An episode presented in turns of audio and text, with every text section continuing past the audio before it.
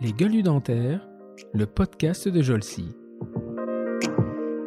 Et donc, effectivement, provoquer, ça veut dire quoi? Pour moi Ça veut dire euh, aider les gens à, avoir une espèce de grille de lecture de ce qui se passe, parce que sinon, on est victime de ce qui se passe, alors que si on a une grille de lecture efficace, on peut devenir acteur de ce qui se passe. Je dirais que la, caractéristique de l'innovateur, dans le sens le plus large, hein, c'est quelqu'un qui réinterroge un modèle, encore une fois, qui peut sembler évident à tout le monde, et qui va se dire, bah, on pourrait peut-être faire autrement. Et après, c'est plus ou moins difficile, mais, cette notion de modèle, elle est vraiment fondamentale parce qu'elle elle, elle part donc de modèle mental, c'est comment je vois le monde, mais derrière, il y a le modèle d'affaires. C'est Steve Jobs hein, qui raconte que la, il s'est quand même fait virer d'Apple, donc l'entreprise qu'il avait fondée lui-même. Ah, C'est quand même extraordinaire. Il crée Apple, et dix ans après, il se fait virer de l'entreprise qu'il avait créée. C'est quand même assez extraordinaire. Donc il raconte qu'il a été traumatisé par le truc, mais que à la réflexion, au bout de quelques mois, il s'est rendu compte que c'était une, une- occasion extraordinaire parce que bah, du coup, il avait plus rien à perdre. Et donc il s'est senti incroyablement libre. Euh, et il a entamé la deuxième partie de sa carrière, qui est celle qu'on connaît, mais on ne connaît pas la première, qui a été très chaotique.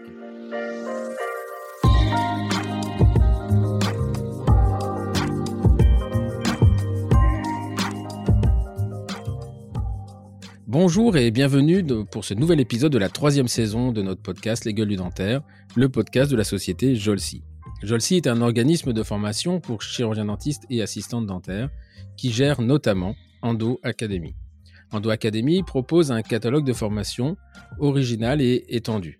Que vous soyez étudiant nouvellement diplômé, que vous soyez un praticien souhaitant vous remettre à jour en endodontie ou encore si vous envisagez de limiter votre exercice à l'endodontie, eh bien Jolcy a très probablement la formation qui vous convient. En présentiel, en distanciel, pratique, en mixte, tous les formats sont proposés.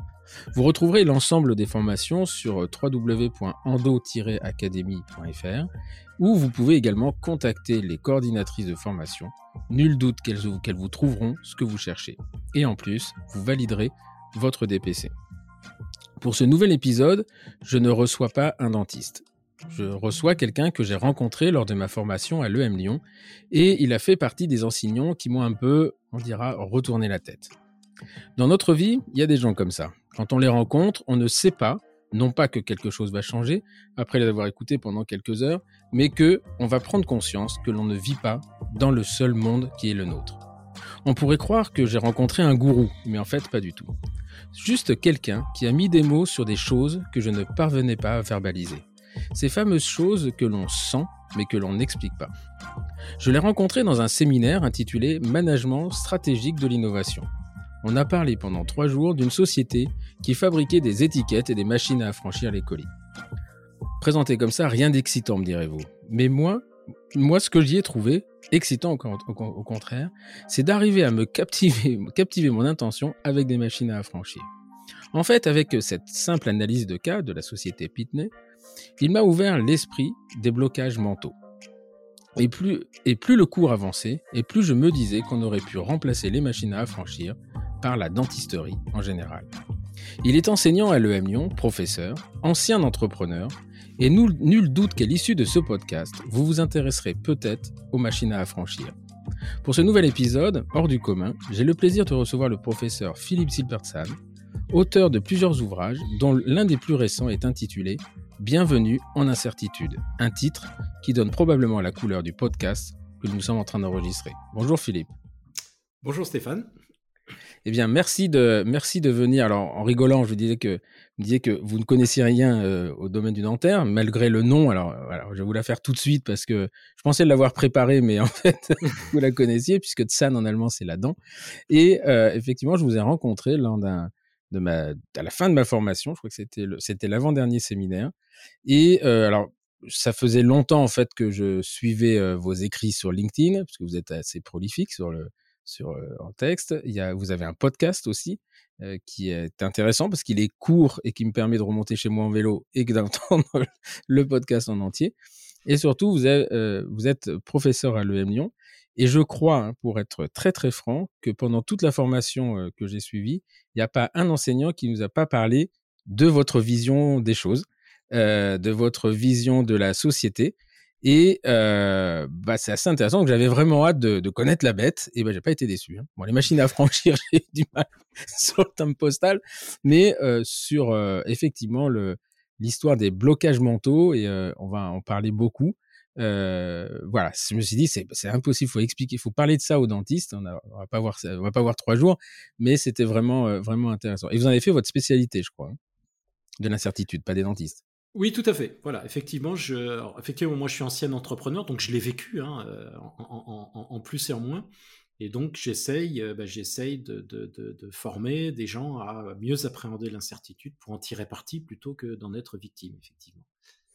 Et donc, euh, alors il y a, parce que dans, le, milieu de la dentisterie, les gens qui me connaissent savent que je suis un peu provocateur et j'ai cru quand même comprendre dans votre façon de procéder que que c'est aussi un peu une marque de fabrique. Vous aimez bien pousser un peu les gens, provoquer quand même.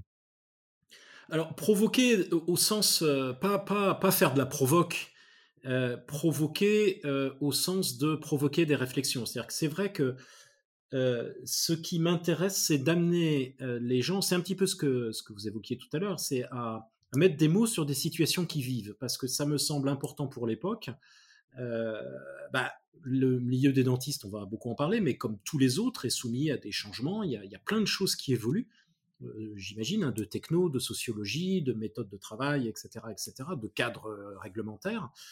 Et donc, effectivement, provoquer, ça veut dire quoi? Pour moi Ça veut dire euh, aider les gens à, avoir une espèce de grille de lecture de ce qui se passe, parce que sinon, on est victime de ce qui se passe, alors que si on a une grille de lecture efficace, on peut devenir acteur de ce qui se passe.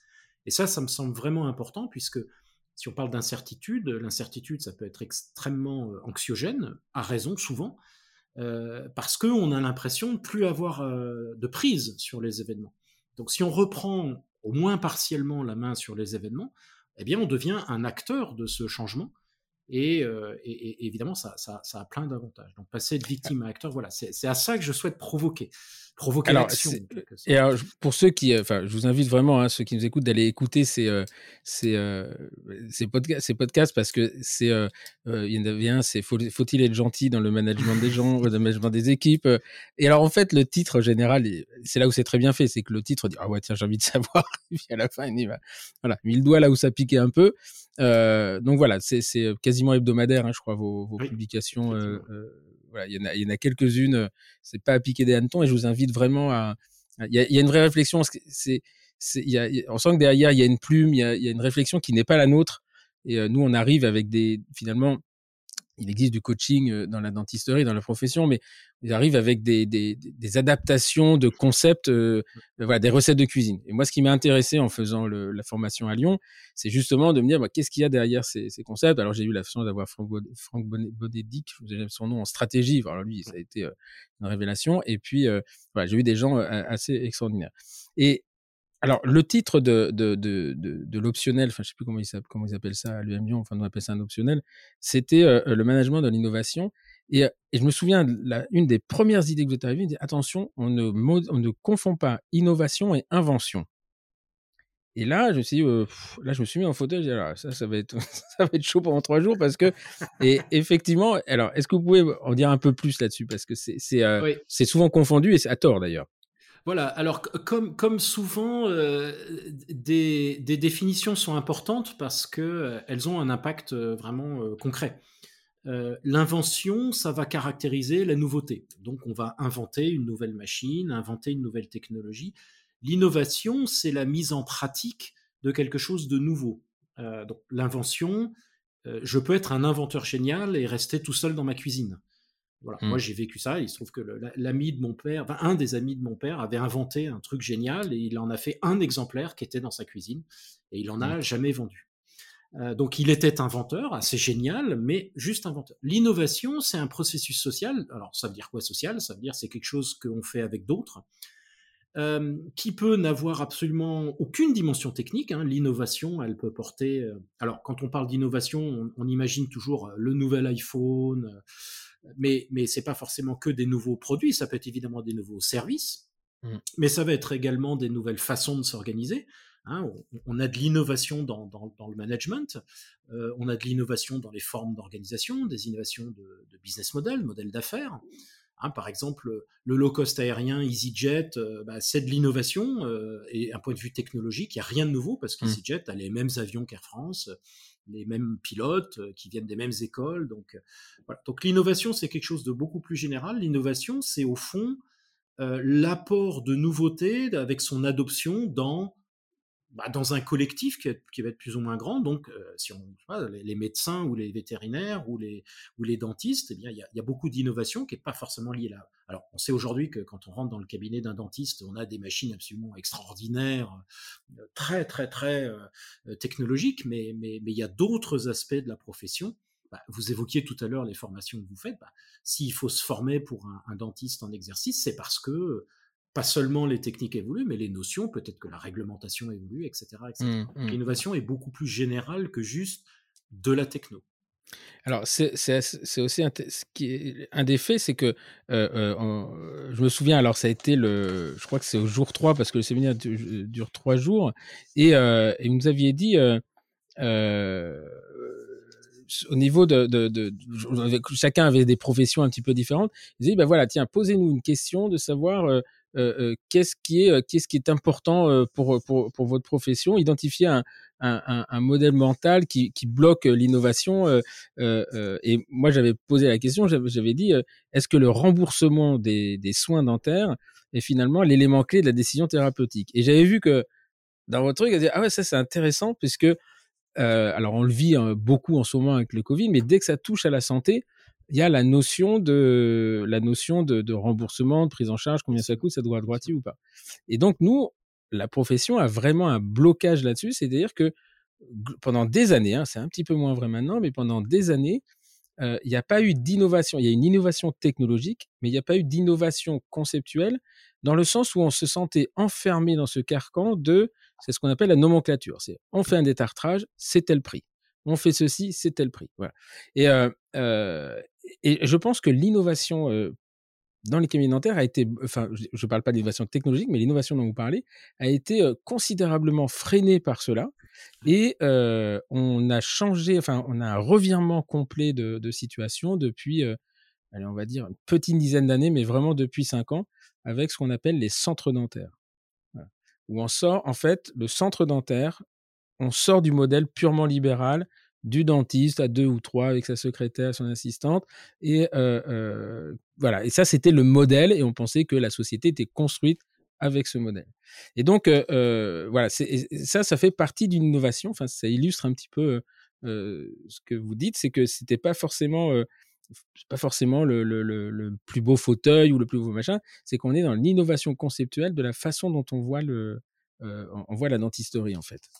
C'est la base, hein. c'est-à-dire que euh, ça, revient sur ce qu'on évoquait juste avant, c'est que au fond, innover, ça veut dire quoi? Euh, C'est regarder avec un œil neuf. Euh, et c'est peut-être un peu ce qui distingue l'innovateur, c'est que c'est la capacité à regarder avec un œil neuf quelque chose qu'on fait peut-être depuis 10, 15 ou 20 ans, ou que, ou que tout le monde fait de cette façon-là. Tout le monde va vous dire, bah, on a toujours fait comme ça, ça marche bien, etc. Et l'innovateur, qui n'est pas forcément un être surhumain, hein, c'est juste la capacité de faire un petit pas de côté et de se dire tiens c'est marrant. C'est une capacité d'étonnement hein. je, crois que c'est Socrate qui disait la capacité d'étonnement c'est le début de toute philosophie. Bah, c'est aussi un peu le début de toute innovation. C'est juste de s'étonner de ce qui n'étonne plus les autres depuis très longtemps et de se dire bah, est-ce qu'on pourrait pas imaginer euh, autrement? Alors après on va avoir effectivement euh, cette notion de modèle donc l'innovation, c'est penser des modèles nouveaux, dans le sens le plus, euh, bah, le plus large, parce qu'un modèle mental, c'est juste une série de croyances. Hein. Je crois qu'un dentiste, ça doit faire ceci, ça doit faire cela. Vous l'évoquiez, hein. je crois qu'un cabinet dentaire, ça doit être comme ci ou comme ça. Euh, je crois qu'il est important que mon cabinet dentaire ait des fauteuils très confortables plutôt que, etc., etc. Donc, ce qui va faire un modèle, c'est effectivement des croyances. Alors après, on a des modèles qui nous sont imposés. Ah, typiquement, vous évoquez la nomenclature. Alors mmh. ça, c'est quelque chose qui est, assez décrit hein, dans la littérature euh, sur l'innovation. Le, caractère extrêmement euh, bloquant de la nomenclature, pas juste chez les dentistes, mais dans le système médical euh, en, général. Hein. il y a des, choses qui ont été écrites là-dessus où effectivement, le, principe de la nomenclature, c'est de figer un état du monde à un moment donné. Alors, ça a plein d'avantages, mais effectivement, ça, ça, ça, encadre, etc. etc. Le, le, je dirais que la, caractéristique de l'innovateur, dans le sens le plus large, hein, c'est quelqu'un qui réinterroge un modèle, encore une fois, qui peut sembler évident à tout le monde, et qui va se dire, bah, on pourrait peut-être faire autrement après, c'est plus ou moins difficile, mais, cette notion de modèle, elle est vraiment fondamentale parce qu'elle elle, part donc de modèle mental, c'est comment je vois le monde, mais derrière, il y a le modèle d'affaires.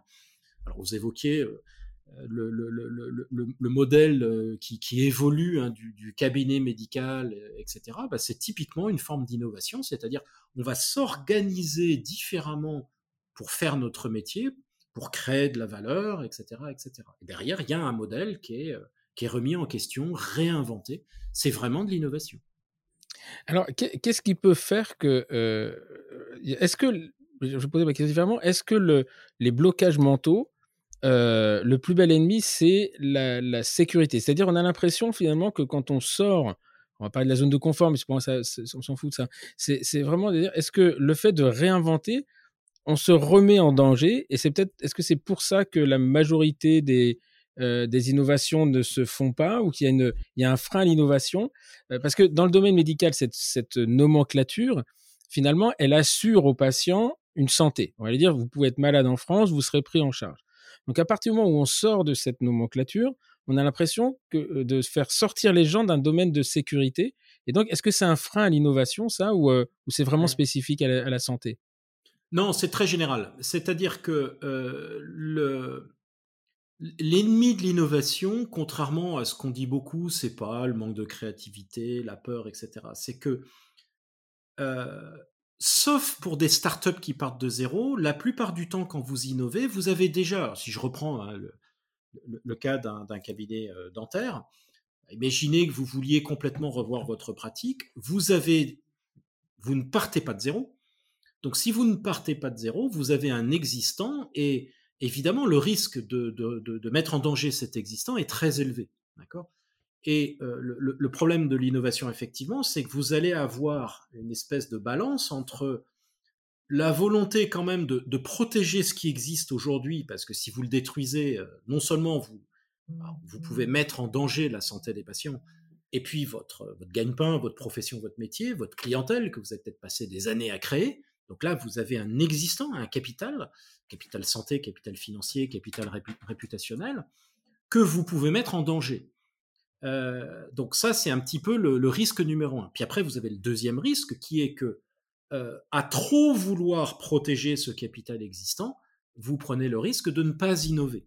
Donc on voit bien qu'il y a une tension qui est la tension de, de l'entreprise existante, de l'organisation existante, entre un besoin naturel de protéger ce qui existe, bah, sinon c'est la mort immédiate, Mmh. et aussi un besoin naturel de le faire évoluer, parce que sinon ça peut être la mort à long terme. Et donc il y a une tension entre les deux qui est très difficile à gérer. Donc la, notion de risque, elle vient de là. Hein. C'est pas euh, ah les gens qui n'innovent pas, c'est parce qu'ils ont peur, etc. Non, c'est très souvent, moi je vois quand quand j'essaye de, de, faire des diagnostics sur des structures qui ont du mal à innover, c'est parce que très sincèrement, euh, une partie des gens se dit oui, mais on doit d'abord protéger notre existant. On a, mmh. moi, si je travaille pour une entreprise qui fait des livraisons, euh, il, est vital pour eux que les livraisons continuent.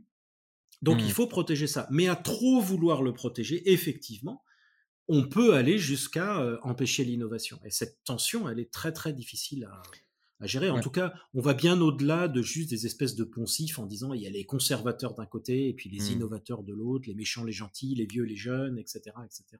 Ouais.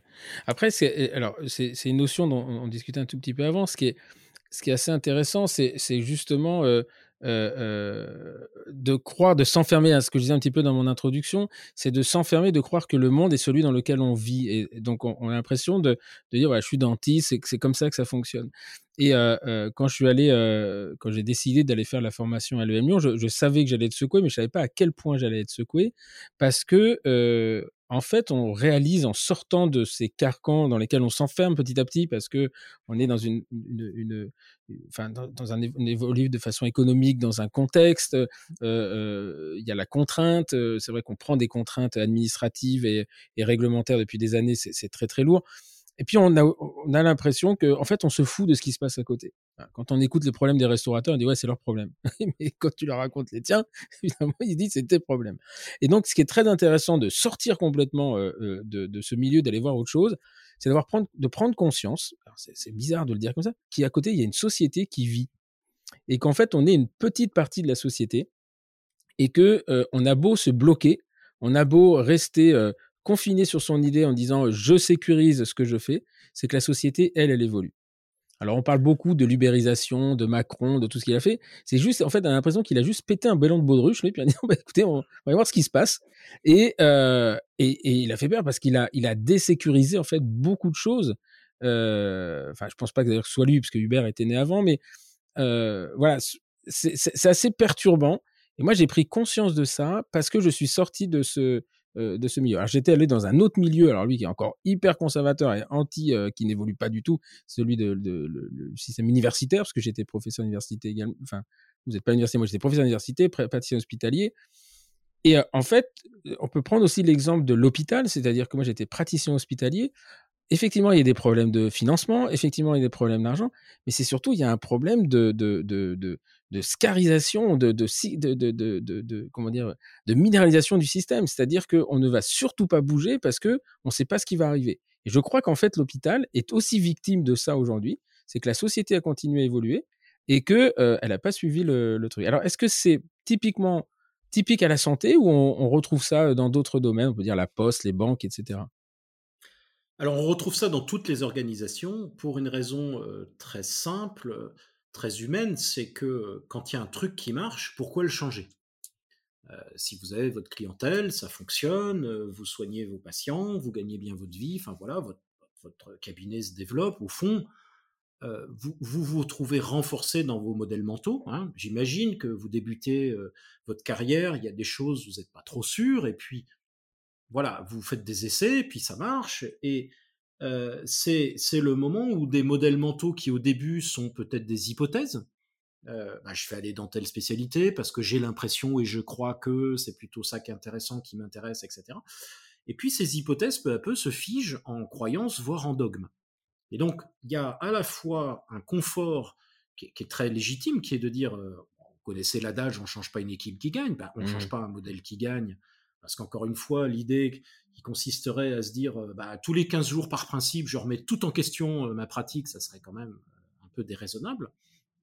Mais évidemment, le danger, c'est que d'aller un peu trop loin et d'aller vers un phénomène que qu'on connaît tous, c'est celui qui fait qu'on a tendance à s'entourer de gens qui pensent comme nous, et, et, et, donc de se créer une espèce de bulle sociale on, le voit très bien en politique, mais, c'est vrai aussi professionnellement, c'est-à-dire qu'on a tendance à être bizarrement hein, plus à l'aise avec des gens qui sont d'accord avec mmh. nous que des gens qui sont pas d'accord avec nous. Euh, la logique voudrait que, par exemple, si vous êtes de droite, vous lisiez un journal de gauche ou vice-versa, pour vous dire, bah, tiens, je vais confronter euh, mes idées à euh, des gens qui sont pas comme moi pour progresser intellectuellement.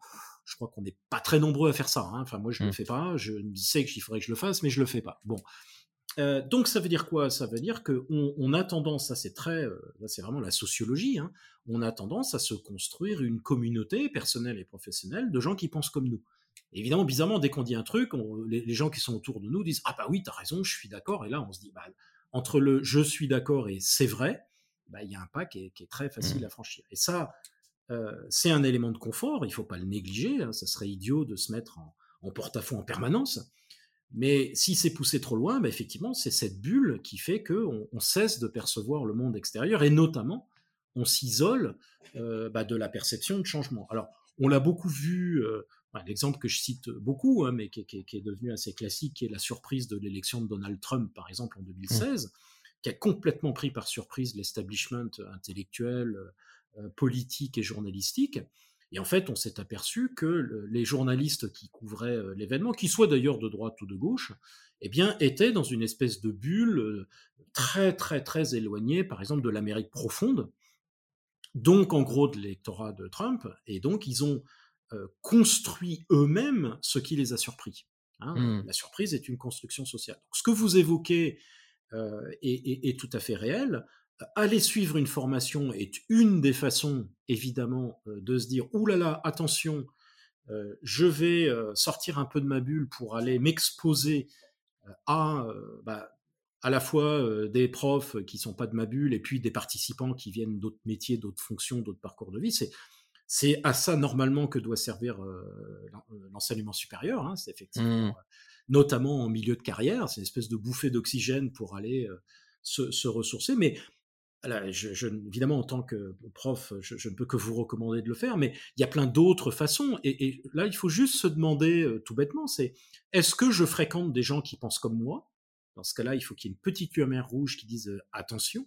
Mmh. Est-ce que dans mes, dans mes fréquentations professionnelles, mais personnelles, je fais quand même l'effort d'aller dans des milieux différents, j'en sais rien moi, artistiques ou autres. voilà, on, devrait, on devrait faire l'effort d'aller assez mmh. systématiquement, pas toujours, mais au moins assez régulièrement, se frotter à des milieux différents pour justement ne pas tomber dans cette bulle. Est-ce qu'on le fait j'avoue que personnellement, je suis pas sûr de le faire vraiment. parce que parce que c'est tellement plus confortable de rester avec des gens qui pensent que vous, mais c'est vraiment très très dangereux.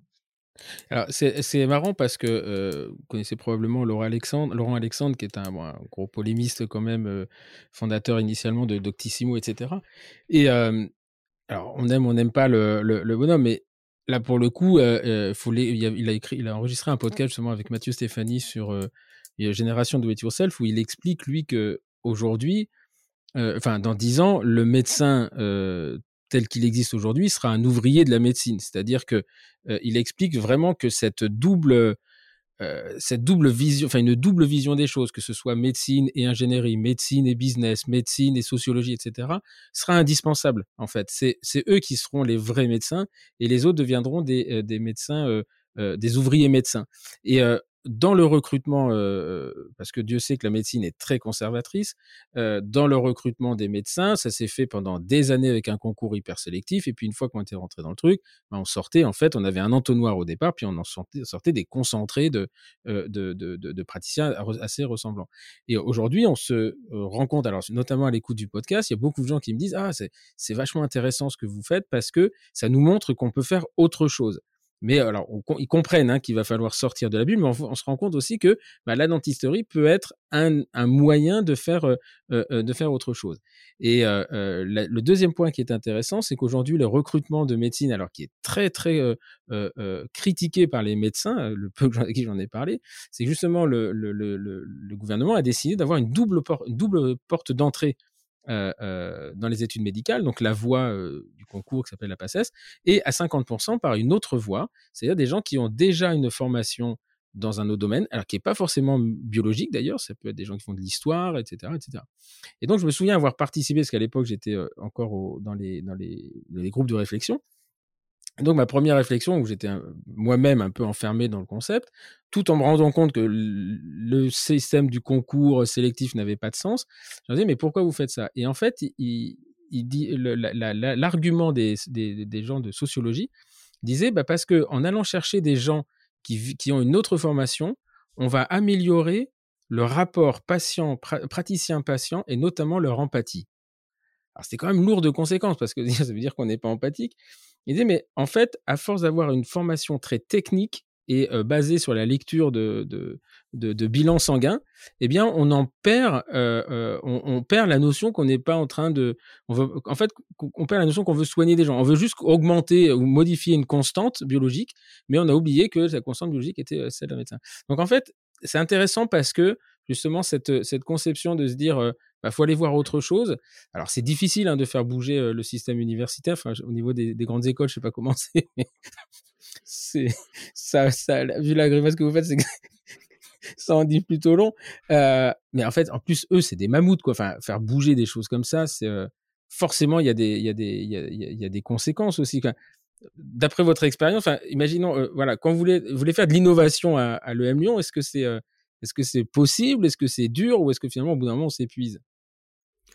Ah bah, le, EM Lyon, c'est un peu différent parce qu'on est, on est quand même, euh, en, termes de taille humaine, une, petite organisation. Hein. On est, je sais pas, 4 ou 500, donc euh, c'est, mmh. et on n'est pas régulé comme l'hôpital, on touche pas à la santé des gens, etc. Donc c'est quand même plus simple. Euh, je, reviens sur ce que vous disiez parce que c'est c'est tout à fait passionnant. Le, la, profession médicale, comme toute profession qui, qui, est quand même en grande partie basée sur de la technique, mmh. la technique, c'est quoi? C'est du savoir. Or, dans une société qui développe le savoir, ben, le, le, savoir se banalise, et ça, c'est profondément disruptif. Et donc, ce qu'on observe dans le domaine médical, c'est, et ça aussi, ça a été, ça a été bien décrit, c'est un glissement. C'est-à-dire que ce qui nécessitait, moi, je, voyais par exemple, je lisais un article sur les prothèses de hanche. Dans les années 60, pour faire une opération, pour mettre une prothèse de hanche, il y a quelques spécialistes dans le monde qui savent le mmh. faire c'est extrêmement complexe, extrêmement risqué, extrêmement cher. Euh, aujourd'hui, les prothèses de hanche, vous faites ça dans une usine euh, chez Schuldis euh, au Canada, vous rentrez le matin, c'est ambulatoire, vous ressortez et vous faites du vélo le lendemain. Pas, je mmh, force mmh. à peine le trait. Hein. Bon, pourquoi? Bah Parce que l'acte a été banalisé, mécanisé, quasi automatisé. Les gens qui font ça ne font ça toute la journée, c'est vraiment des ouvriers à la chaîne. Euh, pour un, impact médical considérable, c'est moins cher, il y a moins d'accidents post-opératoires, etc. Donc, vous avez pour chaque condition un glissement qui part de l'expert rare et indispensable vers, en gros, quasiment monsieur, madame, tout le monde, c'est-à-dire que ce qui était de l'expert passe au médecin généraliste, le médecin ce qui était fait par le médecin généraliste passe à l'infirmière, l'infirmière à l'aide-soignante, et bientôt, euh, chacun peut le faire soi-même. Euh, donc, après, il y a des résistances à ça, mais ça, c'est autre chose. En tout cas, mmh. le, développement de la connaissance est profondément disruptif pour euh, des, métiers qui sont quand même en grande, grande partie basés sur la technique. Donc, euh, vous avez une espèce de grignotage par le bas, d'accord, qui pousse de facto la pratique de ces experts vers le haut. Ce qui n'a pas que des inconvénients, parce que c'est aussi plus intéressant. Euh, beaucoup Là, on a eu ce débat en France, par exemple, sur la vaccination. C'est que les médecins étaient vent debout contre le fait que de, simples infirmières, voire des pompiers, puissent vacciner. Aujourd'hui, on a des pompiers qui vaccinent, euh, et puis personne n'y mmh. fait plus attention.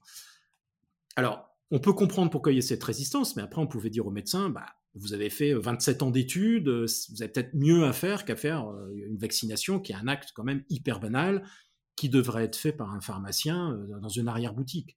Bon. Euh, et ça, ça illustre vraiment euh, ce, côté profondément disruptif. Ça veut dire quoi derrière? Ça veut dire que, bon, moi j'ai un frère médecin qui, m'a dit, Philippe, le, généraliste aujourd'hui ne peut plus connaître l'intégralité du savoir médical. Ça fait longtemps que c'est juste plus possible. Le futur médecin, il, il, est dans cette petite boîte qui s'appelle mmh. un téléphone mobile avec Siri. Euh, mmh. alors, là encore, la rupture, elle n'est jamais totalement aussi bien que le, que le médecin. Elle va faire ce qu'on appelle du suffisant, c'est-à-dire que dans plein de cas, euh, bah, Siri sera très largement suffisant pour les petits bobos. Dans les années 60, on avait la médecine de Bruce. Bah, euh, Siri, ça sera la médecine de Bruce plus plus, c'est-à-dire tous les petits bobos du quotidien, les petits machins, les petits trucs. Euh, me permettront d'éviter d'aller voir un médecin qui permettra eh ben, d'économiser sur la sécurité sociale, etc. En tout cas, c'est une vision des choses qui sera probablement résistée. Euh, moi, j'avais fait un, article sur mon blog sur les ophtalmos parce que je suis allé me faire faire des lunettes et euh, là, s'il y a vraiment un domaine qui est totalement automatisé, moi, je suis rentré, on m'a mis une machine sur les yeux, clac, clac, clac, elle a appuyé sur huit boutons et à la fin, ça y est, mais il a mmh. fallu quand même que je vois l'ophtalmo et je, vais calculer, je l'ai vu pendant 2 minutes 25, mmh. euh, ce qui m'a coûté 60 euros, alors que en fait tout le travail avait été automatisé. Donc là, on a une dernière barrière qui est une barrière réglementation, mmh. euh, et, on sait que c'est possible puisque au Japon, euh, vous allez jamais voir un ophtalmo pour vous faire faire des lunettes. Vous allez chez l'opticien du coin qui a toutes les machines, etc. Donc ça, c'est des choses disruptives. Donc derrière, évidemment, ça pose la question de la formation. Alors, je reviendrai pas sur euh, l'aberration de la formation française dans le domaine de la médecine. Je, connais peu, mais on sait mmh. tous que le, le, numerus clausus a eu des conséquences absolument mmh. catastrophiques. On manque de médecins. Moi, j'ai discuté avec des vétérinaires récemment, et je crois que les, deux tiers des vétérinaires qui s'installent en France ont été formés à l'étranger. Hein, mmh. Donc on, a, on, a, on a suicidé euh, le système de formation vétérinaire en France. Euh, donc euh, on, peut, on peut se demander si au fond l'accent ne devrait pas être mis sur la formation d'infirmiers et d'infirmières plus que sur la formation des médecins. Si, si on va vers une médecine largement basée sur des outils d'intelligence artificielle, de banalisation du savoir, euh, eh ben la bonne personne, c'est l'infirmière, de mmh. fait, euh, avec en complément euh, des médecins qui vont intervenir sur des cas plus rares. Etc. En tout cas, c'est mmh. une vision qui est défendue. alors, j'ai bien conscience que ça fera, ça suscitera des levées de boucliers, mais l'automatisation, la mécanisation, la, banalisation du savoir sous forme, encore une fois, de téléphone mobile, de choses comme ça, va mécaniquement disrupter, si j'emploie un anglicisme, le métier du monde médical et les dentistes ne seront pas une exception. Donc, ah, on, peut, se mettre la tête sous le sable mmh. et protester et puis défendre des réglementations et des combats d'arrière-garde. Il en demeure pas moins que c'est inévitable alors, c'est un point qui est très très important parce que donc nous, bon, ça c'est un, domaine que vous ne connaissez pas du tout, mais on avait vraiment le, modèle pendant des années, ça a été le modèle libéral. Le dentiste doit rester libéral. Et puis petit à petit, il y a eu les centres de santé, puis des centres. Et donc maintenant, il y a des centres dentaires. Avec une loi qui a évolué en 2010 par Roselyne Bachelot, mais euh, qui autorise en fait des non-dentistes à monter des, euh, centres, euh, des centres de soins dentaires. Alors effectivement, au départ, on dit maintenant, parce que le dentiste, dans son modèle mental, c'est que seul un dentiste comprend les dentistes. Mais inversement, le dentiste a le droit de se dire, je suis dentiste, mais je peux aussi, j'ai le droit d'aller comprendre le business ou l'économie ou voilà. Que moi, je m'autorise des choses, mais par contre, vous, vous ne pouvez pas comprendre. Il y a des choses qu'un non-dentiste ne peut pas comprendre si je vous parle de foramen et de longueur de travail, de concentration d'hypochlorite, je pense pas que vous me disiez, à un moment donné, vous allez me dire, ah, je suis pas d'accord avec toi. Inversement, donc ces centres dentaires se sont montés en, parallèle euh, sur euh, avec une idée en disant, écoutez, vous n'avez pas assez de, dentistes, il y a une, une, une paupérisation professionnelle euh, dans la truc, donc on va vous monter des centres dentaires.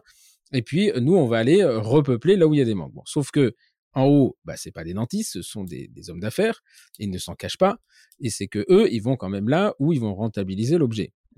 Et donc, en fait, finalement, qu'est-ce qu'on trouve? On trouve euh, euh, une nouvelle offre de soins qui est ce qu'elle est, elle est discutable, pas discutable, le, propos n'est pas là, mais c'est qu'ils sont quand même allés s'installer avenue Victor Hugo ou euh, dans le centre de Rouen, ou, et puis à Lillebonne, bah, il n'y a toujours pas de dentiste, il a toujours pas de, Mais pourquoi? Bah, Parce que le problème, de, ils en reviennent toujours au même, c'est-à-dire que vous avez on a beau monter un centre dentaire avec 20 fauteuils, le fauteuil, il soigne pas les gens tout seul.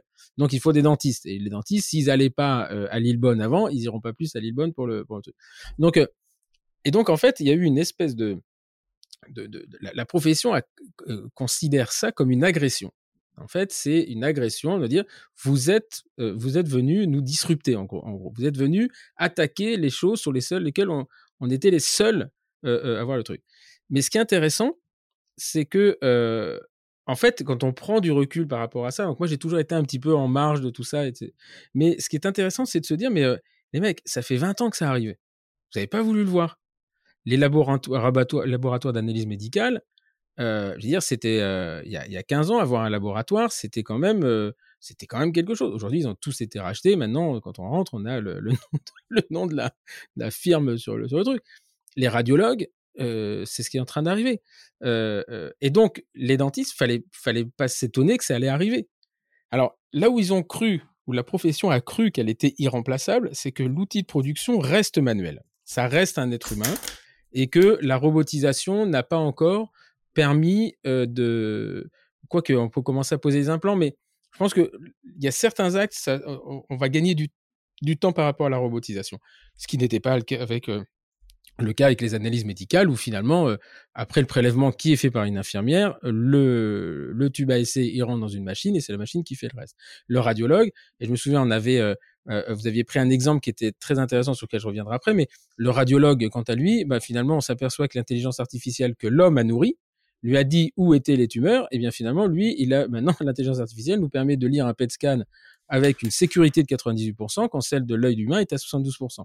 Et donc, mais encore une fois, l'homme a besoin d'aller confirmer l'hôpital. Parce que je pense qu'on est dans cette phase d'alimentation de l'intelligence artificielle. Mais au bout d'un moment, bon. Alors, l'exemple que vous aviez pris qui était très intéressant sur l'évolution, c'est le test de grossesse. Vous vous souvenez de le, le, le, voilà, si vous pouvez nous le raconter parce qu'effectivement celui-là, bon, tout le monde a fait des tests, enfin surtout les femmes, des tests de grossesse à un moment donné. Normalement, c'est un truc qui se fait un peu à deux parce que ça. Qui se fait un peu à deux. Bah, T'arrêtes là quand on le lit. Hein. Sinon, au bout de cinq enfants, j'ai bien compris qu'il fallait être là pour lire la deux barres. Hein. Ouais. Euh, alors, je, oui, le, test de grossesse, euh, c'est euh, tout à fait indicatif de, je crois, de ce qui se passe dans le monde médical. Donc, effectivement, le test de grossesse, c'est, c'est bah, jusque dans les années 50, c'était vraiment quasiment euh, de la magie noire, hein, parce que euh, il fallait, alors on, pouvait mobiliser une souris ou une grenouille, enfin voilà, euh, vous pouvez aller vous renseigner sur comment ça, ça, se passait. Et puis, partir des années 50, on a des choses un peu plus sophistiquées. On va faire un prélèvement chez un médecin. Euh, fin des années 70, euh, alors là où ça devient intéressant, c'est qu'effectivement, à partir des années 60, euh, les laboratoires médicaux émergent et donc permettent de tester ces prélèvements. Donc, tout un arsenal technique, des nouveaux métiers. Et puis, fin des années 70, on a les premiers tests individuels, les autotests, comme on dirait aujourd'hui. Et puis, aujourd'hui, ces autotests, vous les, commandez sur Internet. Et donc, ce qui, c'est un peu, ça rejoint ce que j'évoquais tout à l'heure avec la prothèse de hanche, ce qui nécessitait un spécialiste euh, dans les années 50, aujourd'hui, euh, eh bien, est fait euh, par des individus alors évidemment, l'avantage de la vie privée est considérable dans un, dans un domaine un peu sensible, mais ce qui est, important, c'est de comprendre que dans le petit test à, quelques euros que vous achetez dans une pharmacie ou dans un supermarché de façon anonyme, ce petit test-là, donc qui est un, condensé de plastique et, et, de produits chimiques sensibles, etc., etc., eh bien, c'est de la technologie, c'est-à-dire que c'est de la connaissance accumulée. Et donc, vous avez dans ce morceau de plastique de quelques euros la connaissance de probablement euh, une dizaine de milliers d'experts qui chacun a contribué à sa façon à ce que l'on puisse euh, concevoir, fabriquer et distribuer ce test qui, en substance, vous permet de vous passer d'un médecin pour savoir si vous êtes enceinte ou pas. Voilà. Donc, c'est très illustratif de la façon dont la technologie disrupte euh, le métier de médecin en, en lui piquant des tâches. Mmh. D'accord? Euh, des tâches qui sont de faible valeur ajoutée, certes. Euh, donc, je, moi, je pense que c'est plutôt bien, mais ça peut être mal vécu. Et donc, euh, c'est ça le rôle de la technologie. La technologie, c'est du savoir. Euh, hein, c'est la technologie me permet d'utiliser le savoir de quelqu'un sans avoir le quelqu'un. Mmh. Voilà, ben, le test de grossesse, c'est ça. Euh, je n'ai pas de connaissances euh, chimiques, je n'ai pas de connaissances d'hormones, etc. J'y connais rien. Je sais que quand c'est rouge, je suis enceinte, et quand c'est bleu, je suis pas enceinte. Voilà. Donc, mmh. Je peux utiliser la connaissance de, de milliers d'experts sans que ces experts soient physiquement présents. D'accord? Donc, c'est ça la techno. Et c'est pour ça que c'est disruptif, parce qu'elle permet effectivement de ne plus avoir la personne dans la pièce, littéralement. Mmh. Et donc, ça rejoint ce que vous euh, évoquiez tout à l'heure. Euh, donc, c'est euh, quand vous parliez des, des, des, des différents cabinets qui s'ouvraient euh, effectivement à Avenue Victor Hugo et pas dans, dans la petite ville de province, c'est un modèle mental. C'est-à-dire que ce qu'ont montré les autres industries, c'est qu'on peut parfaitement gagner beaucoup d'argent en faisant du low cost. Mmh. Euh, et, et, ça nécessite une organisation différente, mais euh, euh, Dacia, c'est probablement la division de Renault qui gagne le plus d'argent. Mmh. Or, ils font du low cost. Donc là, il y a, je, je, notais quelques modèles mentaux hein, quand, mmh. quand, quand, vous évoquiez. Euh, premier modèle mental, c'est, euh, ben, je sais plus quelle ville vous évoquiez. Hein, il y avait Victor Hugo et puis l'autre, c'était à Rouen. Moi, j'habite à Rouen. Moi. Rouen. Voilà. Bon, eh ben, dans la banlieue de Rouen, euh, euh, même si effectivement les gens seront moins riches qu'à qu Avenue Victor Hugo, euh, l'histoire du low cost montre que on peut gagner beaucoup d'argent, mmh. même en étant pas cher. Euh, Édouard Leclerc pourrait vous en dire euh, plein de mmh. choses hein, là-dessus. Euh, il y a une tradition du système industriel qui est celle, effectivement, de rendre abondant des choses euh, qui sont pas chères et qui, pour autant, sont très rentables. Euh, c'est même, à mon sens, hein, l'histoire du système capitaliste. Et d'ailleurs, la technologie, ça sert à ça. un frigo en 1910 euh, les premiers frigos hein, coûtent l'équivalent aujourd'hui de 11 000 euros. Mmh. Euh, alors qu'aujourd'hui, le moins cher, il est à, 105, à 190 euros euh, chez Darty. Mmh. Euh, donc la technologie, elle sert précisément à amener de la productivité qui permet à la fois de baisser les prix pour rendre plus disponible et puis de, de, de gagner de l'argent. Donc, il s'agit effectivement d'éviter alors d'autres modèles mentaux hein, très classiques. Nous, c'est différent. Notre métier est différent. Mmh. hein. Les autres sont disruptés, les radiologues, tout ça. Mais nous, c'est différent. Mmh. Euh, non. Euh, Mmh. Ça se prendra pas à la même forme, mais l'automatisation, le grignotage par le bas, la mécanisation, la robotisation, vous n'y échapperez pas. Euh, ça sera jamais du 100%. C'est aussi ça la leçon. hein. Même dans les usines les plus avancées au monde, on n'a jamais 100% de robots. Parce qu'il Mhm. reste encore une allocation entre des choses que les humains font mieux et que les robots font mieux. Mais refuser l'automatisation, ça, c'est le plus sûr moyen de mourir en tant que profession. Il n'y a aucun doute là-dessus. Euh, donc, vous évoquiez aussi, évidemment, les experts et les managers. Mmh. Hein, donc, euh, moi, je faisais une intervention avec des gens effectivement du monde médical et on a eu une grande discussion sur euh, qui doit gérer un hôpital. Mm. Avant, c'est évident, c'est les médecins qui gèrent les hôpitaux. De même que nous, on a eu cette discussion parce que pendant très longtemps, qui doit gérer une école? Ben, Une école doit être gérée par les professeurs de façon collégiale. Bon, c'est un modèle mental. Aujourd'hui, il y a un autre modèle mental qui dit bah non, euh, c'est du management. euh, euh, une école, c'est une organisation, donc il faut des managers. Et puis, c'est ni bon ni mauvais. C'est juste effectivement un manager qui gère une école, c'est pas comme gérer un cabinet dentaire ou gérer une usine. Il faut le faire intelligemment. Mais en tout cas, la relation entre des experts et des managers, euh, elle, est, elle est difficile. Et puis derrière, euh, vous évoquiez aussi, euh, mais je crois qui, est au cœur de la question, qui est celle de la division du travail, Mm. que j'évoquais un petit peu tout à l'heure, c'est qu'il faut accepter que les tâches évoluent. et qu'on peut très bien imaginer pour les dentistes ce qui s'est passé dans tous les autres univers, c'est-à-dire à la fois qu'il y ait un grignotage par l'automatisation, qu'il y ait des transferts de tâches à des gens euh, comme les infirmières, euh, des, euh, des je sais pas moi, des secrétaires. Re- Regardez les outils qu'ont aujourd'hui les secrétaires, qui n'ont rien à voir avec les outils qui étaient ceux d'il y a quelques années. Il est tout à fait possible. Encore une fois, moi, la dernière fois que je suis allé chez un ophtalmo, rien que par les questions que j'ai eues à l'accueil, mon dossier était déjà en cours de traitement. Mmh. Euh, La secrétaire, je crois que c'en était une, euh, m'a- posé un certain nombre de questions qui étaient très au-delà de vérifier euh, ma carte vitale et mon adresse. Mmh. Euh, Mmh. eh bien, avec les outils, les formations, etc., on peut très bien imaginer une division des tâches, une division du travail qui libère le praticien expert de, de tâches qui sont quand même pour beaucoup à faible valeur ajoutée.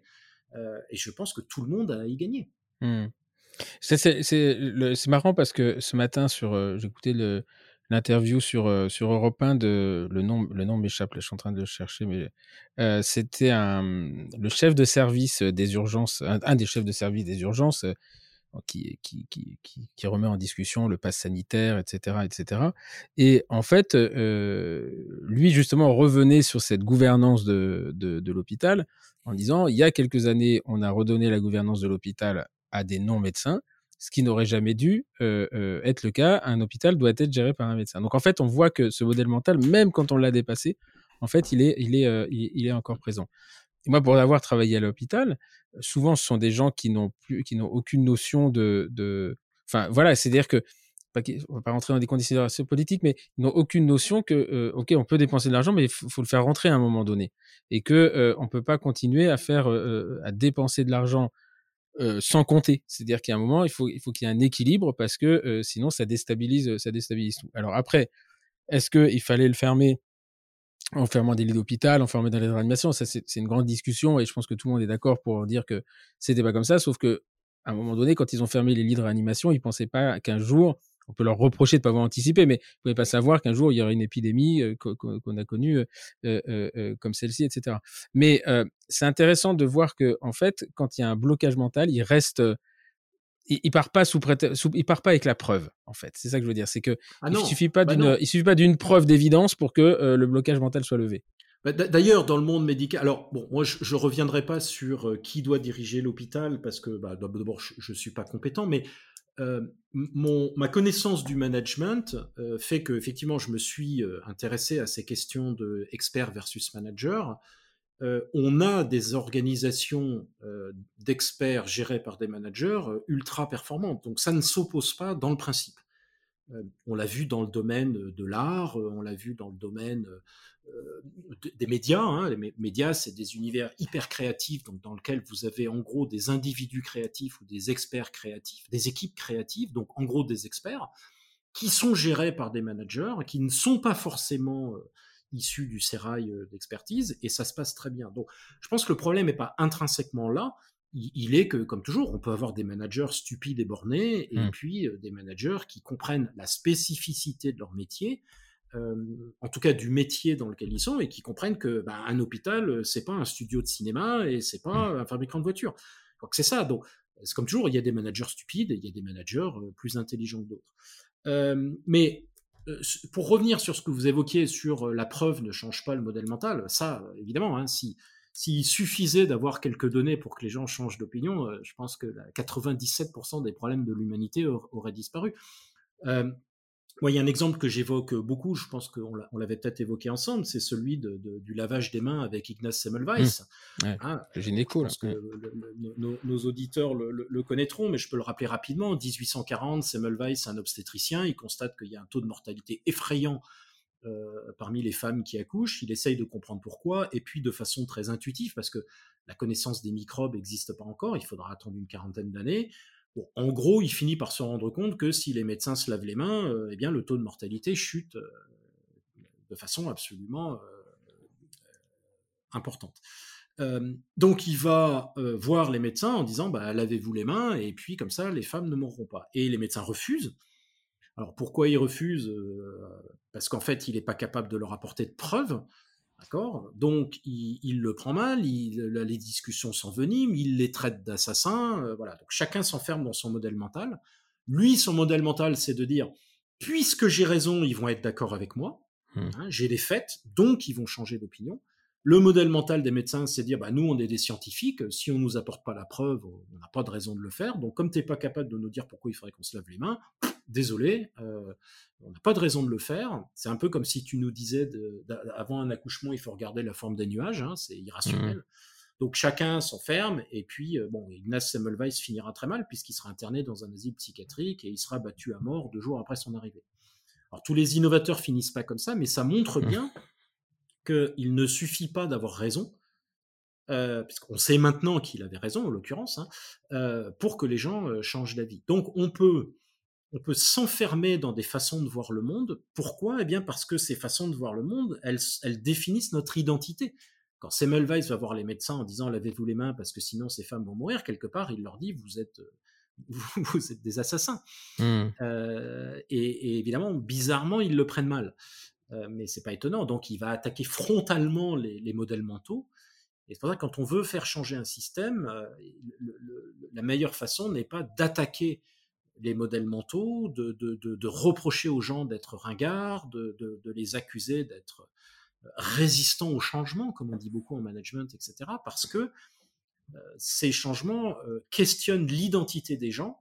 Et il est assez normal qu'on a ce que dans le management on appelle, mais c'est un vocabulaire médical, une réaction immunitaire. Mmh C'est-à-dire que le système va, individuel et collectif, va essayer de se protéger, ce qui est très naturel même si c'est pas bien. Et alors, justement, dans le. Alors, ce qu'il faut dire dans, quand même dans l'histoire du, du gynéco, dont je ne me souviens jamais le nom, mais euh, ça, je l'ai appris dans votre, dans votre podcast, c'est que à côté de la salle d'intervention, il y avait la salle de dissection, en fait. Oui. Hein, il y avait la salle de dissection où ils disséquaient les, les, les, cadavres pour apprendre. Puis hop, il y avait une femme qui arrivait pour accoucher. Et hop, ils arrivaient. Et euh, donc, en gros, ils, ils inoculaient. Mais cette histoire était assez dingue parce que les femmes euh, euh, si je me souviens bien de toute l'histoire, elle préférait aller accoucher dans la rue qu'à l'hôpital en disant là-bas on va mourir. Oui, voilà, c'est-à-dire que l'interrogation initiale de Semmelweis, c'est en fait que les femmes elles-mêmes, en fait, l'histoire c'est qu'il avait deux salles. Il y avait une salle qui était euh, traitée par les médecins et une salle, une salle par les sages-femmes. Et au bout d'un moment, alors d'abord, il était un peu perturbé par cette histoire de, de, taux de mortalité très différent, parce que le taux de mortalité était très élevé dans la salle qui était gérée par les médecins et, relativement faible, pour les standards de l'époque évidemment, euh, relativement faible dans la salle qui était gérée par les sages-femmes. Et donc les femmes qui souhaitaient accoucher euh, s'en étaient rendues compte et donc elles demandaient est-ce que je peux aller euh, faire accoucher par les sages-femmes. Alors Semmelweis est un peu étonné, il essaie de comprendre pourquoi. Donc au début il se dit bah c'est peut-être un truc homme-femme, elles sont plus allées. En fait pas du mmh. tout. et c'est à partir de là qu'il s'est dit mais qu'est-ce qui fait qu'il y a une différence entre les deux? Vous savez quand en recherche scientifique, quand on a une différence, on a un groupe de contrôle, c'est le truc classique. Donc ça, c'est super. ça nous semble évident aujourd'hui, ça ne l'était pas du tout à l'époque. Mmh. Euh, et, euh, et, donc ça montre bien que euh, on peut avoir des faits, euh, on peut avoir là, il a, il a un groupe de contrôle, donc ils sont capables de voir que dans l'un c'est comme ci, dans l'autre c'est comme ça, etc., etc. Mais, euh, mais, mais malgré ça, on reste bloqué dans ces, dans ces modèles mentaux. Et, et on est tous comme ça. Il faut pas croire que quand on vient vous voir en disant, bah, finalement, Philippe, ce que tu as cru depuis 15 ans et qui a, qui a en quelque sorte fondé ton identité, bah, il faut que tu, faut que tu le mettes à la poubelle bah, c'est pas comme enlever une chemise. Hein. Mmh. C'est beaucoup, beaucoup, beaucoup plus lourd que ça. Et ça explique, encore une fois, des enfermements euh, identitaires. Et ça explique aussi pourquoi, la, je dirais que pour moi, la, la phase nécessaire initiale d'un changement, c'est euh, de prendre conscience de ces modèles mentaux. Donc, si on veut faire évoluer la, le métier de, de, de dentiste, enfin la profession de dentiste, la première des choses à faire, c'est que, cette profession, de façon active, euh, mette en quelque sorte sur la table ces modèles mentaux euh, mmh. et dise voilà, voilà un peu les, croyances qui nous définissent. Et après, de se dire bon, bah, est-ce qu'il y en a qui sont peut-être un peu obsolètes, un peu bloquantes, etc. Mais mmh. ça, quand on le fait comme ça, on n'est plus dans l'attaque on est dans la prise de conscience de qui on est, euh, hmm. voilà, l'explicitation de notre identité, et c'est plutôt agréable de dire, bah, parce que ces modèles mentaux, ils ont des bons côtés. Enfin, on a plutôt des bons dentistes en France. Moi, je, que hmm. vais, je trouve que c'est plutôt bien fait, etc. Donc, on n'est pas face à un système qui est, qui est, complètement à revoir avec un truc catastrophique. Donc, l'enjeu de la transformation, c'est d'abord de prendre conscience qui on est, de qui on est, de le célébrer, D'accord? Mmh. Parce que parce que c'est plutôt bien ce qui se passe. Et une fois qu'on a célébré ça, comme on n'est plus dans l'attaque, bah, on sait bien, c'est vrai individuellement et c'est vrai collectivement, que quand on assume qui on est, on change plus facilement puisqu'on n'est plus dans une attaque. On est mmh. dans ce que tout, euh, tout, tout, organisme vivant hein, doit faire, c'est-à-dire bah, vous n'êtes pas la même personne que vous étiez quand vous aviez 15 ans. Hein, donc il y a une identité qui reste la même et pourtant il y a des changements. Donc c'est ça la clé, c'est prendre conscience de qui on est, c'est-à-dire mettre des mots grâce aux modèles mentaux qui définissent notre profession, les assumer, le revendiquer, euh, dire waouh c'est quand même vachement bien et à partir de là de, se dire bon est-ce qu'il n'y a pas néanmoins parmi ces modèles mentaux certains qui aujourd'hui nous enferment? Mmh. Et alors justement dans les dans les, les entreprises, euh, y on va pas rentrer dans le détail, enfin dans le détail de, du mais il y a une grande mode actuellement hein, de au moins la prise de conscience du management à place, euh, le flat management, où finalement euh, on arrête ce côté d'organisation pyramidale, hiérarchique, etc. Est-ce que justement dans les entreprises où il y a une tendance à essayer de s'organiser comme ça, ces structures ont moins de résistance euh, ont, plus tendance à remettre en, cause leurs modèles mentaux ou, euh, ou est-ce qu'il y a une organisation qui permet justement de faciliter la, sortie de ces modèles mentaux ou finalement pour l'instant il n'y a rien de démontré? C'est pas lié à l'organisation. Ça, c'est très clair. Euh, moi, j'ai pendant très longtemps, vous l'avez dit, moi j'étais entrepreneur, donc pour moi, une organisation hiérarchique pouvait pas être innovante. Mmh ça me semblait d'une évidence totale. Donc ça, c'est vraiment un modèle mental. Hein. Un modèle mental, mmh. c'est quand vous voyez même pas que c'est un modèle. C'est comme mmh. le, poisson qui est dans l'eau, euh, il se lève pas le matin en disant oh l'eau c'est quand même génial. Non, pour lui l'eau, il sait même pas ce que c'est l'eau en fait le poisson. Nous on sait parce qu'on est dehors. donc j'ai pensé pendant très longtemps que hiérarchique égale pas d'innovation. Et puis un jour j'ai travaillé avec l'armée française et je me suis rendu compte qu'ils étaient hyper innovants. Donc là, mon modèle mental, pouf, hein, deux balles, il explose. Euh, et je suis content parce que je, suis un peu moins bloqué dans mes modèles que je ne l'étais euh, avant. Alors, le, vous l'avez dit, la grande mode pour la suppression des niveaux hiérarchiques, le flat management, tout ça, c'est un modèle mental. C'est-à-dire que là, on est dans, euh, on se précipite dans une croyance qui est que comme l'organisation ne marche pas, on en conclut que c'est de la faute du management hiérarchique sans aucune preuve. Hein. Mmh. Euh, et donc, en faisant sauter le management hiérarchique, euh, bah, tout à coup, tout va être miraculeux, innovant, merveilleux, etc. C'est d'une naïveté qui est, confondante. Hein. Mmh. L'être humain a des réserves de naïveté absolument inépuisables. Euh, et, donc, on se dit, bah, en fait, les structures hiérarchiques, elles sont un obstacle à l'innovation. Aucune preuve, hein, mais on le dit mmh. quand même. Et donc, on a alors l'entreprise libérée. Libérée de quoi? Mais ça, on m'a jamais dit de quoi elle était libérée, l'entreprise. Euh, en fait, on sait bien de quoi elle est libérée. Elle est libérée des méchants cadres intermédiaires qui sont méchants euh, et qui sont méchants et pas innovants. Mmh. Euh, ça repose sur rien. Hein. en tout cas, pardon, ça repose sur un modèle mental. Enfin, ça mmh. traduit un modèle mental. Donc, commencer en s'enfermant dans un modèle mental pour essayer de se libérer des modèles mentaux, là, vous êtes dans un paquet mmh. de, c'est mal barré, c'est prendre le problème complètement à l'envers. Hmm. Euh, n'importe quelle organisation est capable de faire un travail sur ces modèles mentaux, que ce soit euh, les militaires français avec une structure plutôt hiérarchique, que ce soit une agence de pub avec peut-être un côté, je caricature bien sûr, hein, hmm. avec un côté bordélique. Là n'est pas le problème. Moi, je connais des startups qui sont 15 personnes qui sont complètement enfermées dans un modèle mental. Je connais des organisations qui sont très larges et qui sont assez à l'aise avec l'idée de se remettre en question. Euh, c'est une posture, c'est pas une, structure. est-ce que c'est, il euh, n'y a pas aussi une tendance euh, à considérer que à partir du moment où on ne pense pas, ou l'autre pense pas comme nous, on, l'enferme lui-même dans son modèle mental? Bien sûr. De considérer que finalement, bah, alors moi, il y a, y a, un truc que je m'applique depuis depuis deux ans. C'est c'est pas parce que l'autre ne pense pas comme moi qu'il a forcément raison ou forcément tort. et, et, finalement, est-ce que ça va pas être un, un danger quelque part de dire bon bah en fait, ils font n'importe quoi, mais ils sont dans un modèle mental. Mmh. Et euh, euh, donc moi, ma, ma, ma, façon pour être assez pragmatique, c'est-à-dire que comment, euh, de toute façon, si on sort d'un modèle mental, c'est quasiment pour en rentrer dans un autre. Je vois on pas ne, trop. On ne peut pas vivre sans modèle mental. Hein. Ah, ça, c'est la, clé, c'est-à-dire que pourquoi est-ce qu'on a des modèles mentaux qui, on, pourrait remplacer par le terme de croyance, hein, c'est mmh, un mmh. peu simpliste, mais, mais c'est la même chose.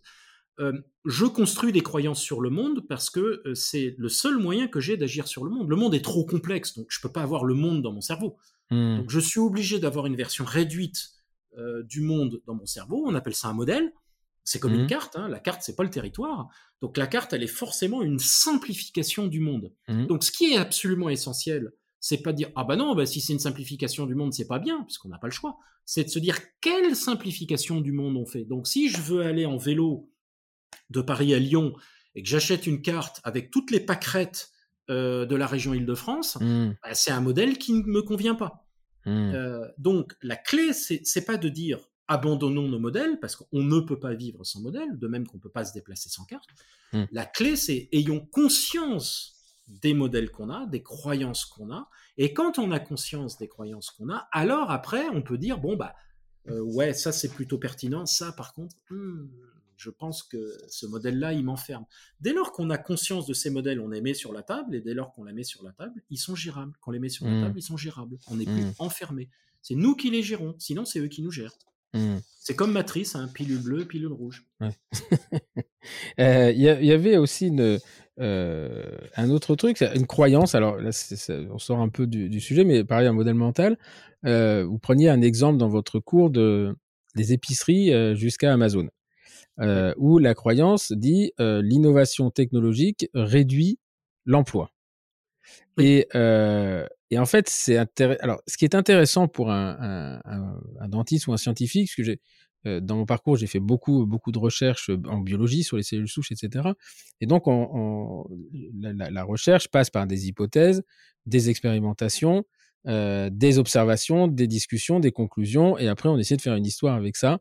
Et là, je pense que, alors je vais vous dire, entre nous en confidence, il n'y a pas plus euh, euh, enfermé dans les modèles mentaux que les chercheurs. Pour une raison très simple, c'est que leur modèle mental est en fait euh, l'hypothèse de départ sur laquelle ils ont déposé le dossier et qu'à la fin, il va falloir qu'il en sorte quelque chose et il faudrait mieux que ça aille dans le bon sens pour pouvoir reprendre, rechercher un truc. Donc ça, c'est quelque chose qui, voyez, quand je dis tout à l'heure, dans vos cours, j'ai mis des mots sur des choses que je sentais que j'arrivais pas à, expliquer. Je me suis aperçu beaucoup euh, euh, que dans la recherche, en fait, il y avait un modèle mental de départ et que c'est extrêmement compliqué. Et j'en ai été victime, hein, euh, je peux l'avouer. J'ai été victime à un moment donné de se dire, merde, mon hypothèse n'était pas la bonne. Et qu'est-ce que je fais, quoi? Qu'est-ce que je fais Alors, il y a des pirouettes. Parce que figurez-vous que les, chercheurs, euh, grande surprise, ce sont avant tout des humains. Ils ont une identité, ils ont une, une, affection pour leurs hypothèses. Ces hypothèses les ont euh, construits euh, individuellement et professionnellement. Moi, j'ai mes, parents étaient tous les deux biologistes et ils avaient un collègue bah, quand Watson écrit qu'on mis en lumière euh, l'ADN, alors je crois que c'était en 53. Mmh. 51, euh, exactement. pendant, mmh. en 51, voilà. Pendant les dix ans qu'on suivit, euh, un des collègues de mes parents a continué à dire, qui était un prof d'université, chercheur, a continué à dire, c'est n'importe quoi, j'y crois pas du tout, c'est une théorie, mais elle n'est pas valable. Et on avait un gars qui avait un doctorat, qui était un chercheur, etc. Donc on mmh. investit dans un modèle, on, base sa carrière sur un modèle, et, puis après, c'est normal qu'on ait du mal à l'abandonner. Enfin, c'est normal. C'est normal au sens de la norme. c'est compréhensible humainement. C'est compréhensible humainement, voilà. Et c'est contre ça qu'il faut, j'allais dire lutter, mais le terme n'est pas le bon. il, faut, il faut avoir conscience de ça, conscience qu'on on est nous-mêmes la cause de notre enfermement.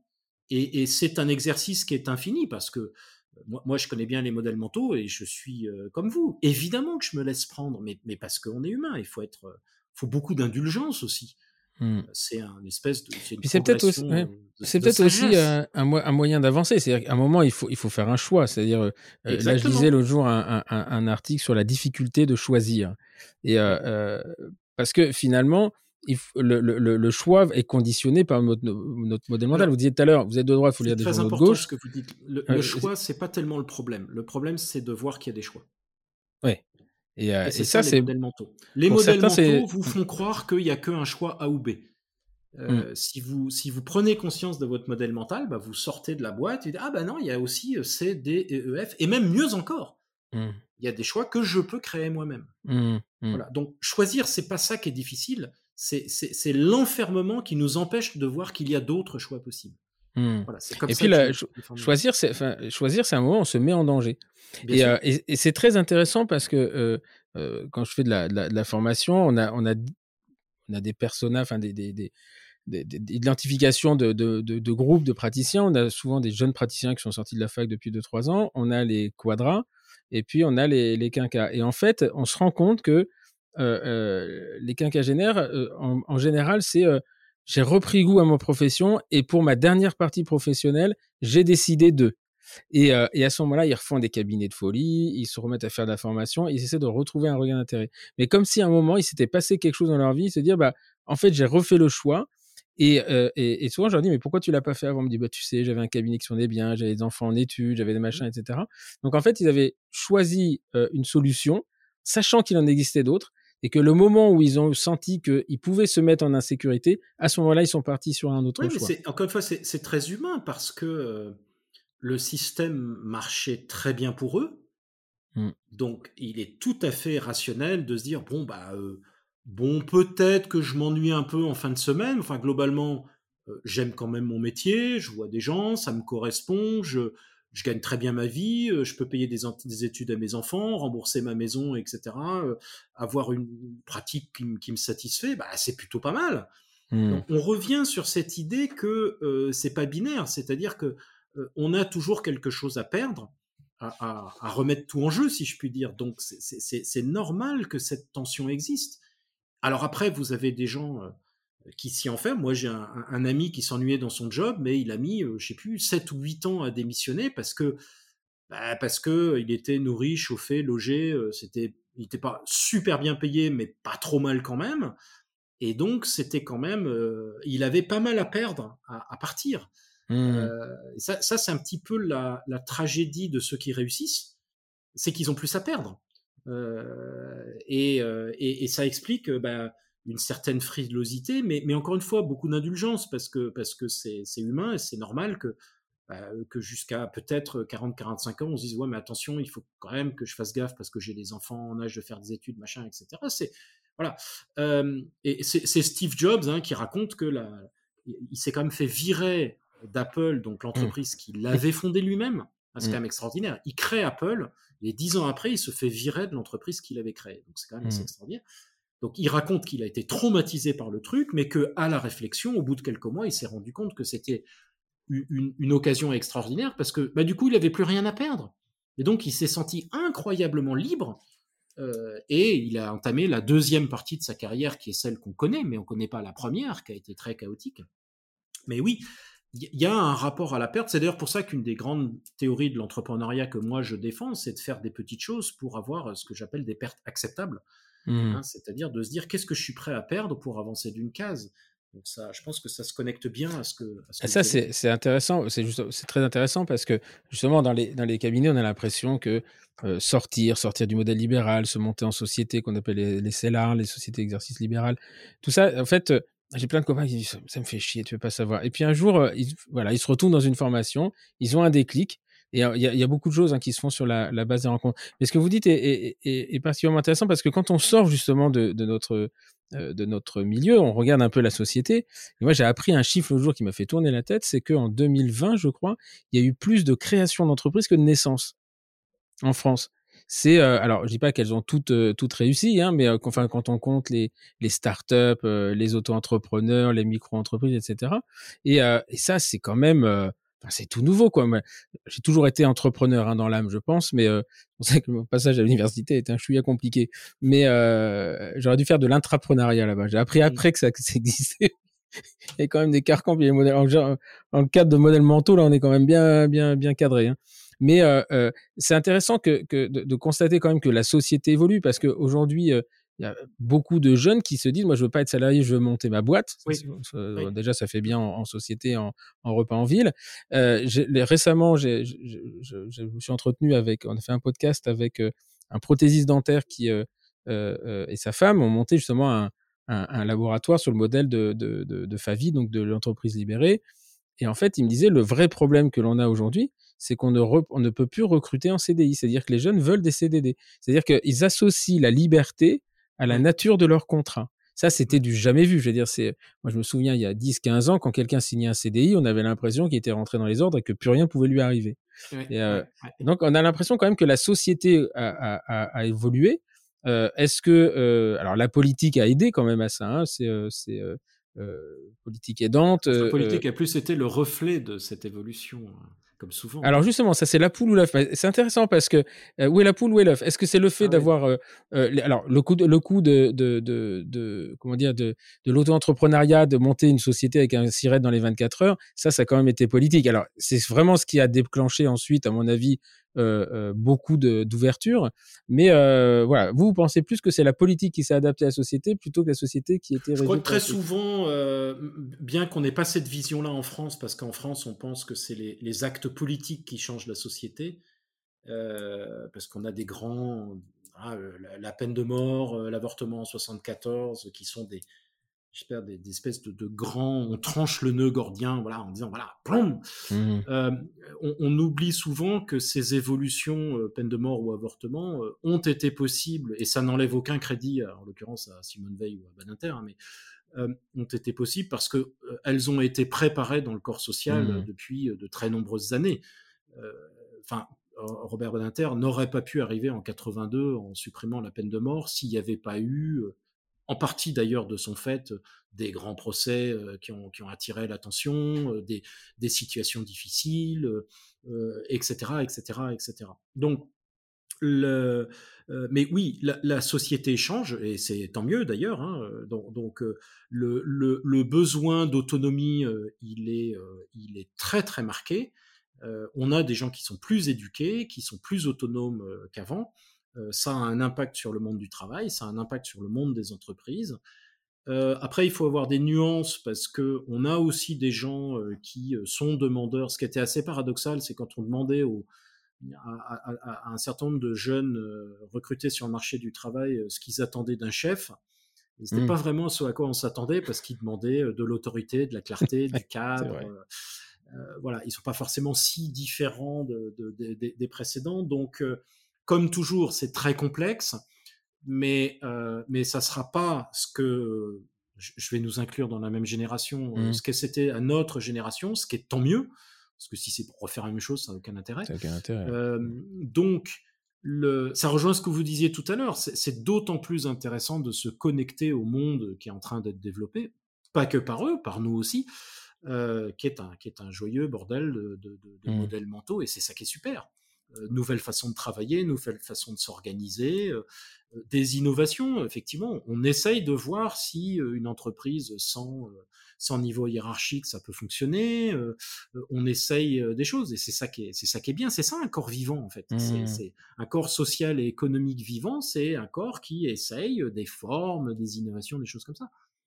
Et alors, vous, en, tant qu'enseignant à, à, l'EM Lyon, est-ce que, je ne sais pas si vous faites beaucoup d'enseignement au PGE, au programme de grandes écoles, ou c'est que sur le, en exécutif J'en fais un peu moins récemment. Euh, je fais plutôt effectivement des formations pour des, des, des, cadres en activité. C'est un peu la, majorité de mes enseignements. Et donc, euh, le, pour le peu d'enseignements que vous faites, je me souviens, quand vous aviez dit, euh, c'est quand même perturbant maintenant, il y a tellement d'ordinateurs ouverts, on a l'impression de faire une, un cours dans, un, dans une forêt de pommiers avec les, les Macs qui sont ouverts. Et c'est marrant parce qu'hier, on, on, faisait une formation, ils étaient tous sur l'ordinateur et, j'ai repensé à cette phrase qu'il y avait des, il y avait des, des pommes d'Apple partout.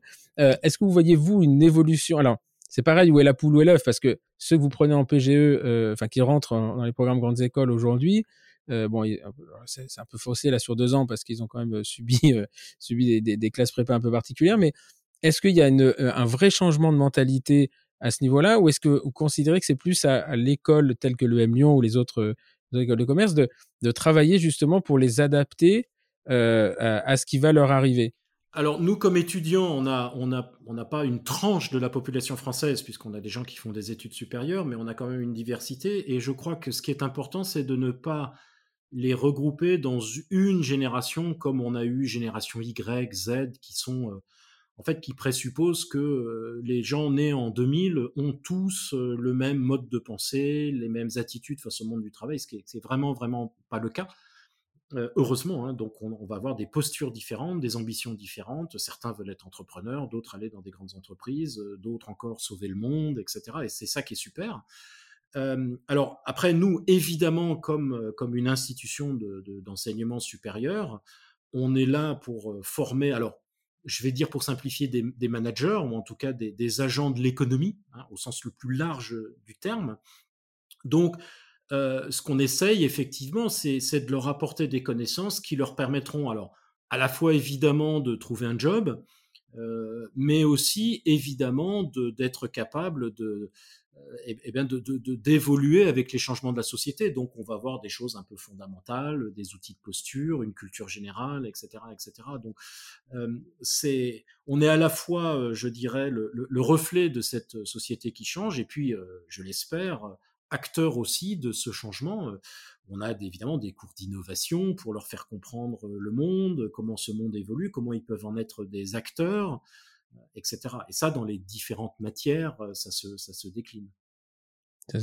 Parce que a, on a, est-ce qu'il y a une, je sais qu'il y, y a, la plupart des écoles ont créé maintenant il y a une dizaine d'années des, des trucs au niveau des étudiants, des, la possibilité de créer des startups euh, en interne pour les lancer, etc. Enfin, je sais pas comment ça s'appelle.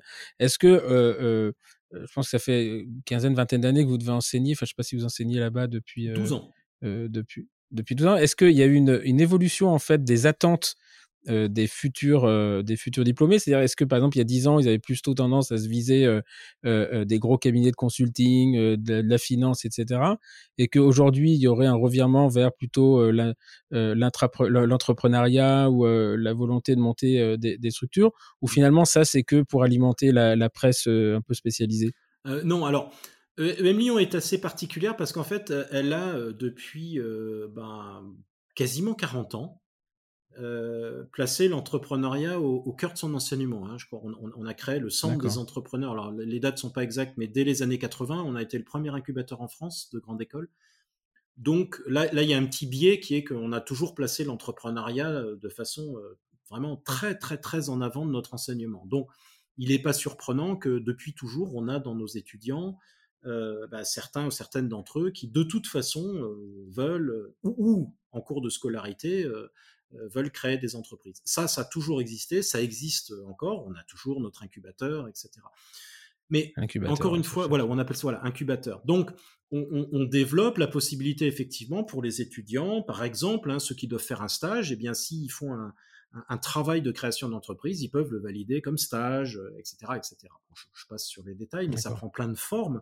On les encourage, mais on est aussi conscient que, que ça n'est pas le souhait de tous. Alors d'abord, vous l'avez dit, Certains d'entre eux exerceront leur talent entrepreneurial au sein d'une organisation, donc ils vont être responsables d'innovation, etc., etc. Ça prend plein de formes différentes. Mmh Mais aussi, euh, encore une fois, on, est conscient que ça n'est pas le souhait de tout le monde, en tout cas pas forcément tout de suite. Et donc, on forme aussi euh, des gens pour aller dans des cabinets de conseil ou travailler dans des grandes entreprises ou dans des banques, etc. Parce qu'encore une fois, nous sommes formateurs d'acteurs de l'économie, que ça prend plein de formes différentes. On n'a pas de, jugement sur ce qui serait bien ou pas bien. Hein, C'est-à-dire qu'on considère que c'est mmh. aussi respectable d'aller travailler dans une banque que de créer une start-up, que les deux sont importants. ou en tout cas, c'est pas à nous de décider pour l'étudiant. Donc, on met pas en avant, je dirais, une préférence. Et de fait, quand on regarde, là, il y avait il y a quelques jours le, forum des entreprises. Mmh.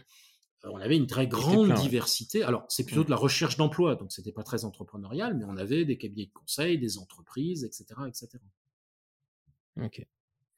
Bah écoutez, je pense qu'on a fait le, tour. Merci, euh, merci infiniment. Alors, euh, parce qu'on a, moi, je, voulais vraiment axer le podcast sur les modèles mentaux parce que c'est, en plus, comme je l'ai compris, je suis content, d'en discuter, de faire savoir aux gens que j'ai une intelligence euh, un petit peu supérieure qu'il y a six mois. Est-ce que vous auriez un, ou des ouvrages ou des vidéos, des TED, des machins qui permettent d'aller un petit peu plus loin sur cette notion de modèle mental? Bah, alors j'ai évidemment celui que j'ai écrit, mais là ça ferait un peu auto-publicité. Euh, non, non, mais j'aime bien celui-là. qui s'appelle Stratégie euh, modèle mental. Euh, mm. donc, alors, qui, est spécifiquement effectivement écrit pour un, public, on va dire, de, de, de, managers, hein, donc avec une, une, acception très très large de ce, de ce terme, donc qui est, qui, est pas un bouquin hyper académique et plutôt facile à lire, et, et qui montre ce que c'est que les modèles mentaux, pourquoi c'est important, comment on peut les mobiliser. Euh, de façon euh, très simple, parce que je crois que c'est vraiment euh, important. Et puis après, je dirais, c'est un peu ce qu'on évoquait tout à l'heure, hein, c'est garder ou retrouver une capacité d'étonnement. c'est aussi bête que mmh. ça. Hein, c'est vraiment être capable face à une situation de se dire tiens, c'est marrant, le petit pas de côté. Et, et d'essayer de lire cette situation en disant tiens, mais pourquoi je suis surpris par ça? Ou pourquoi est-ce que cette personne dit ça? Ou, au contraire qu'est-ce qui fait que euh, qu'est-ce qui fait que je ne m'étonne plus de ma pratique etc etc donc c'est un peu ce qu'on dit dans l'ouvrage c'est-à-dire d'acquérir ou de réacquérir cette capacité d'étonnement ce mmh. petit pas de côté euh, de, nous regarder en train d'agir euh, pour, pour améliorer la, la conscience de nos modèles mentaux. C'est très puissant c'est très simple c'est très puissant si c'est fait systématiquement Ouais, et puis c'est ce qui fait que la vie, euh, la vie est pas, devient pas monotone. Parce qu'en fait, pour, moi, ma, plus grosse peur, c'est la routine. Hein. c'est de, de, me dire. Euh, voilà. Après, il y a des gens qui se complètent dans la routine. Un peu de routine, c'est bien. Hein. Moi, moi si, si on n'avait pas de routine, on serait épuisé à la fin de la journée. Quand vous faites un café ou une partie. Moi, par exemple, il y a, y a certains cours qui sont un peu de l'ordre de la routine parce qu'ils sont bien rodés. Si je ne faisais que ça, euh, je, un, je m'ennuierais et deux, je ne rendrais pas service ni à mon institution ni à mes étudiants. Donc certains cours mmh. nécessitent beaucoup d'adaptation, etc. Euh, voilà, chacun trouve un petit peu le, je dirais, le, curseur ou mettre un peu de routine, un peu de nouveauté, mais la clé de la nouveauté, effectivement, c'est cette capacité d'étonnement, c'est-à-dire ce questionnement de, fausses évidences. Hein. Euh, et là, mmh. là c'est très puissant pour le coup. Ok. Donc je rappelle, hein, stratégie et modèle mental donc de Philippe Silbertson. Je vous remettrai dans, le, dans le descriptif euh, du podcast le, lien. Et puis je vous conseille euh, aussi le, le, plus récent. Il y en a un qui est sorti là en novembre, euh, je crois en octobre-novembre 2021. Bienvenue en incertitude.